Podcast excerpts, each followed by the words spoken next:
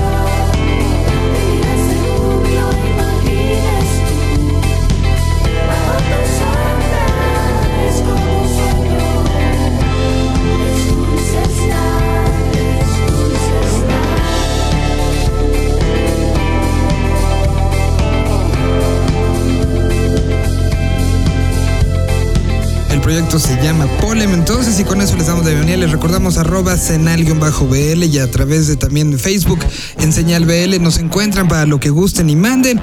Y como cada semana después de su transmisión a través de FM, nos pueden encontrar en la página de vivelatino.com.mx.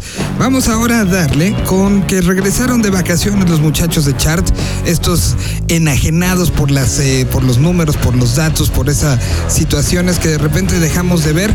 Hoy nos un especial de fechas y entonces dejemos que sea la gente de Chart México los que nos presenten. Aquí está el señor Ocaña dándole la bienvenida a los numeralia del día de hoy. Hola, seguidores y amantes del rock.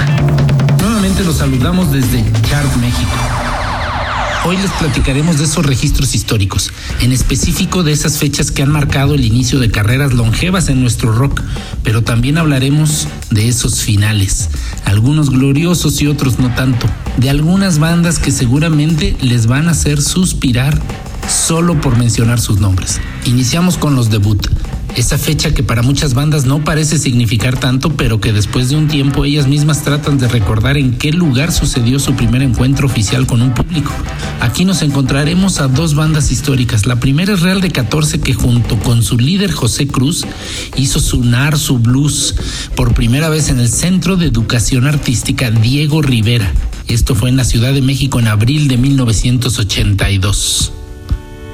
En el mismo mes, pero un año después, la botellita de Jerez debutaba en una dirección, Cerro de la Estrella número 120 de la capital, que junto con Real de 14 y la extinta banda Broma Bolchevique andaban ahí en el mismo show. Un fan de corazón nunca olvidará que los caifanes aparecerían por primera vez en un escenario en Rocotitlán el 11 de abril de 1987, junto a la banda Neón. Después de su separación en 1995, regresarían en un histórico concierto en el Festival Vive Latino del 2011. Lo curioso es que fue casi en la misma fecha en la que debutaron 24 años antes. Esto fue el 9 de abril. De aquí nos vamos a, arrancar con varias bandas como los de abajo, quienes debutaron el 3 de octubre del 92 en el famosísimo Look. Hocico aprovechó un show casero para darse a conocer el 18 de febrero del 94. Una banda de metal histórica como Wrecker lo hizo en la Arena López Mateos como abridor de la banda estadounidense Dead un domingo 18 de junio de 1989. Ya en años más cercanos, Porter se encontró con Juan Son en el Vive Latino del 2013 y desde ahí no han parado. La banda regia Los Claxons debutaron sus instrumentos por primera vez en el Coco Loco Antique del barrio antiguo de Monterrey un día 3 de noviembre del 2004. Hay fechas de gloria, pero también hay momentos para decir adiós. Unas bandas lo hacen en grande y otras no dicen ni agua va. Por ejemplo, Elan el LAN llegó al top 10 de chart en el 2011 y 2012 y de repente, un día 10 de septiembre del 2012, realizó su última presentación en el Chapel de la Ciudad de México y no volvimos a saber más de ella. Lo mismo sucedió con Austin TV, quienes después de una década gloriosa apagaron sus instrumentos después de presentarse en la Copa Emergente de la capital un fatídico 8 de junio del 2014. La banda de Monterrey Bam Bam llegó hasta el Corona Capital del 2012 y meses después anunciaban su retiro de los escenarios. Chiquita Violenta llegó al Imperial un día 27 de julio del 2013 y después de eso no hubo más. Homer Squill salió de su show en el Pasagüero el 9 de mayo del 2014 y solo volvimos a saber de ellos el pasado diciembre en un show único en el Caradura. La Vanderbilt firmó su retiro en un show con Vanessa Zamora en enero del 2016. Los Marty lo hicieron en Texcoco el 25 de julio del 2014. Turbina, una banda top 50, pero días después de su fecha de abril del 2014 en el Muham no se volvieron a ver. A Furlan le pasó lo mismo en su show de diciembre del 2014 en Casa del Lago y la famadísima banda Bengala dijo no va más después del 15 de diciembre del 2013 en su presentación en Toluca. Una de las despedidas más recientes la hicieron los norteños de Panda, quienes con bombo y platillo dijeron adiós a todos sus fans el 28 de febrero en la Arena Ciudad de México. En este proceso de gira de despedida también se encuentra Norte Collective, quienes aún no confirman el cese de operaciones, pero estaremos pendientes de eso.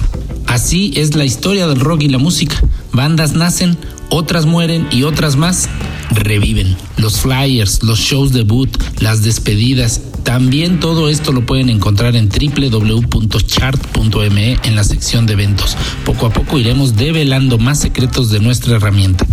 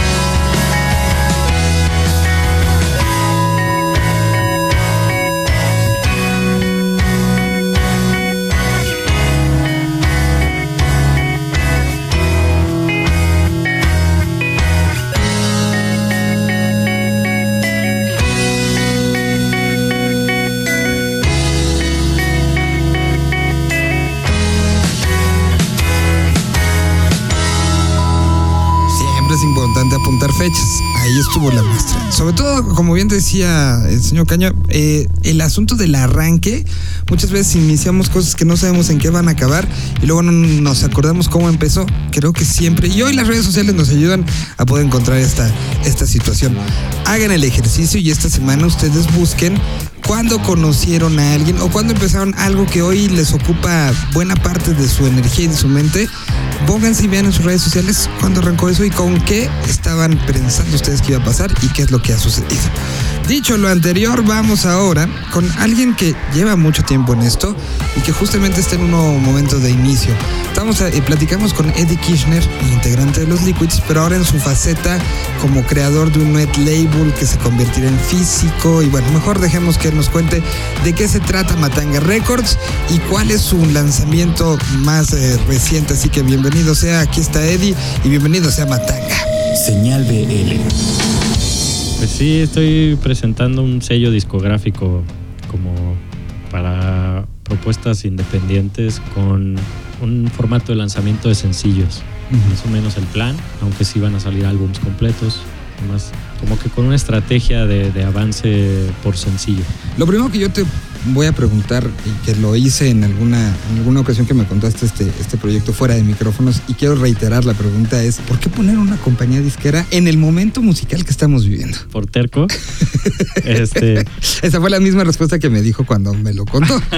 yo creo que, que música tiene que haber y hay que seguir este, haciéndolo con buena calidad. Yo simplemente estoy haciendo una extensión del trabajo que hago como productor, porque no estoy firmando proyectos en los que no esté yo involucrado de alguna manera. Hasta ahora no ha sido el plan. Y la idea es eso, poder agarrar eh, la propuesta de un artista, meter mano en términos sonoros, este, técnicos, eh, y ahora pues con un poquito, con la experiencia que tengo en, en la industria, ver qué, qué procesos hay que hacer para que esa canción avance más, pueda generarse una pequeña red de gente que nos ayuda a- a- en Matanga a promoverla. Creo que estoy haciendo una extensión de lo que hago como productor. De alguna forma soy súper metódico y minucioso y detallista en cosas de musicales. Y ahora lo que he estado haciendo es eh, armar una red de gente capaz y talentosa y muchos son artistas incluso que ayudan a, a embellecer el producto, a- que es en este caso una canción, a hacerle el arte con la persona más adecuada. Es que te involucras, desde, a mí me pasa pues desde que escucho el demo o desde que escucho al artista con una guitarra o, o cualquier propuesta,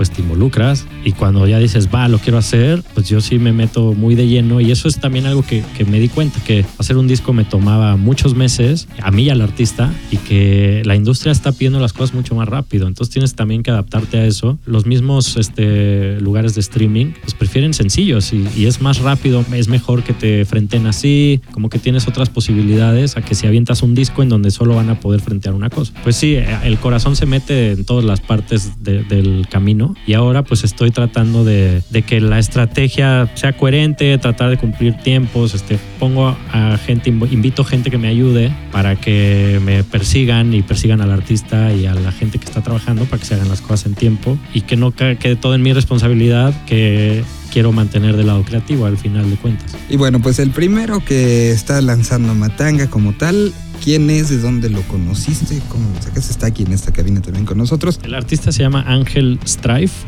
que se escribe Strife, y Ángel viene de una isla en Venezuela que se llama Isla Margarita. Yo lo conocí porque una persona muy cercana lo conoce en YouTube, presentándoselo un productor con el que Ángel trabajó. Se enamora del proyecto y deciden traérselo a México para terminar ese disco, apoyarlo y, y avanzar con la carrera como se había quedado en pausa dos años atrás.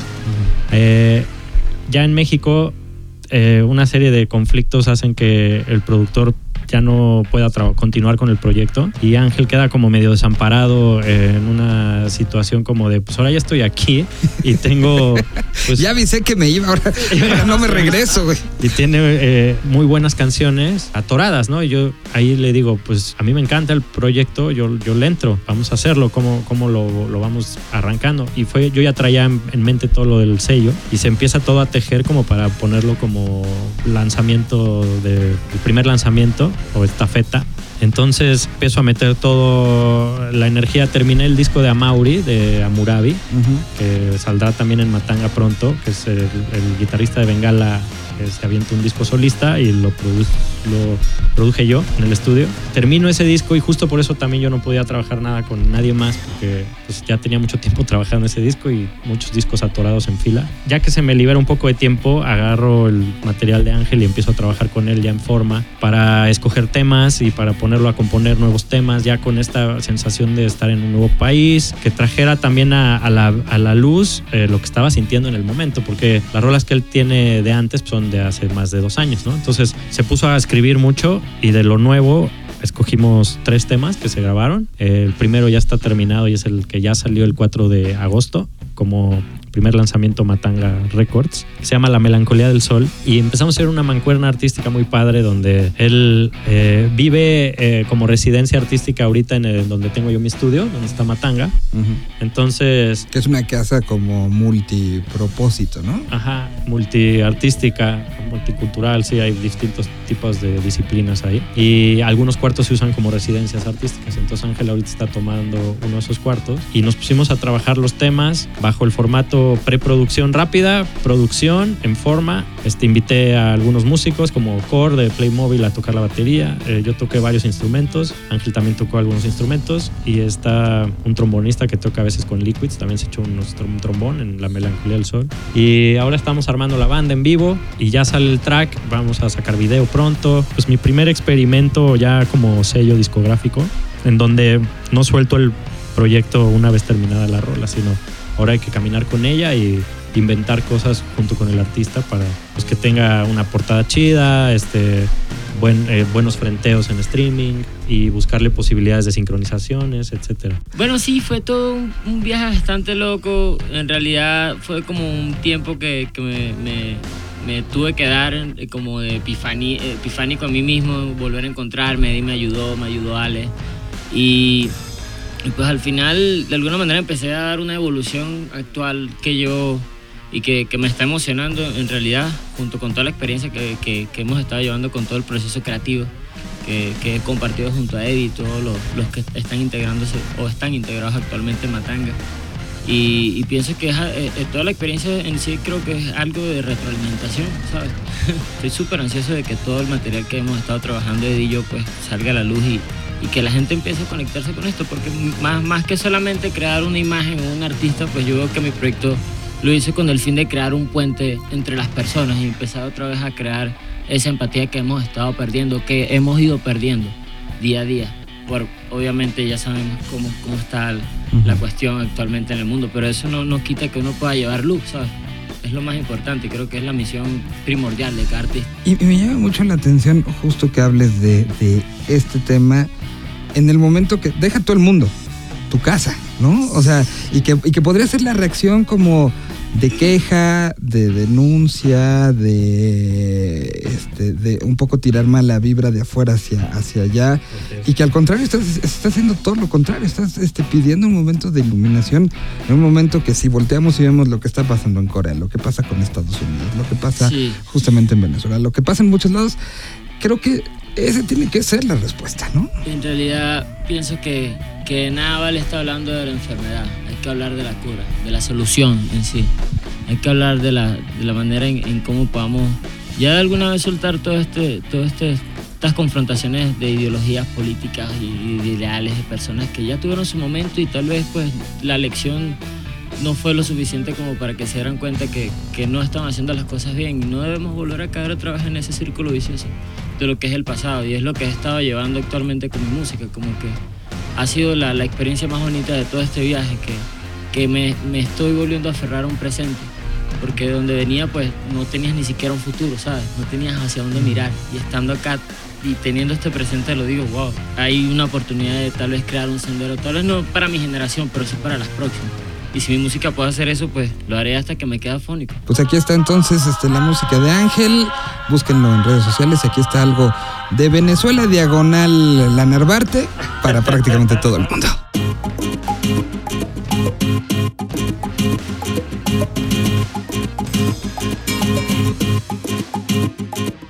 Miro al mundo, pierdo el rumbo al fuego y cristal.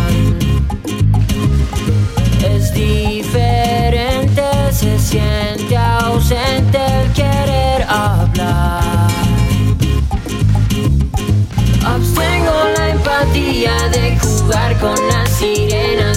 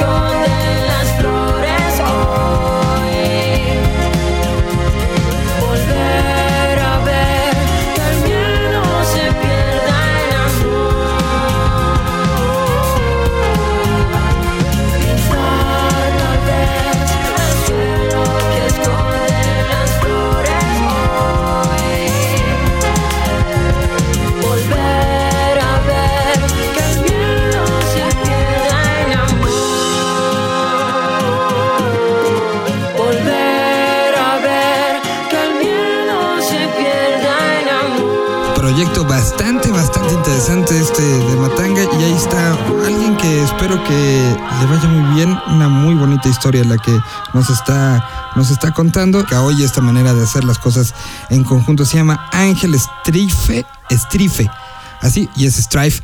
Señal BL.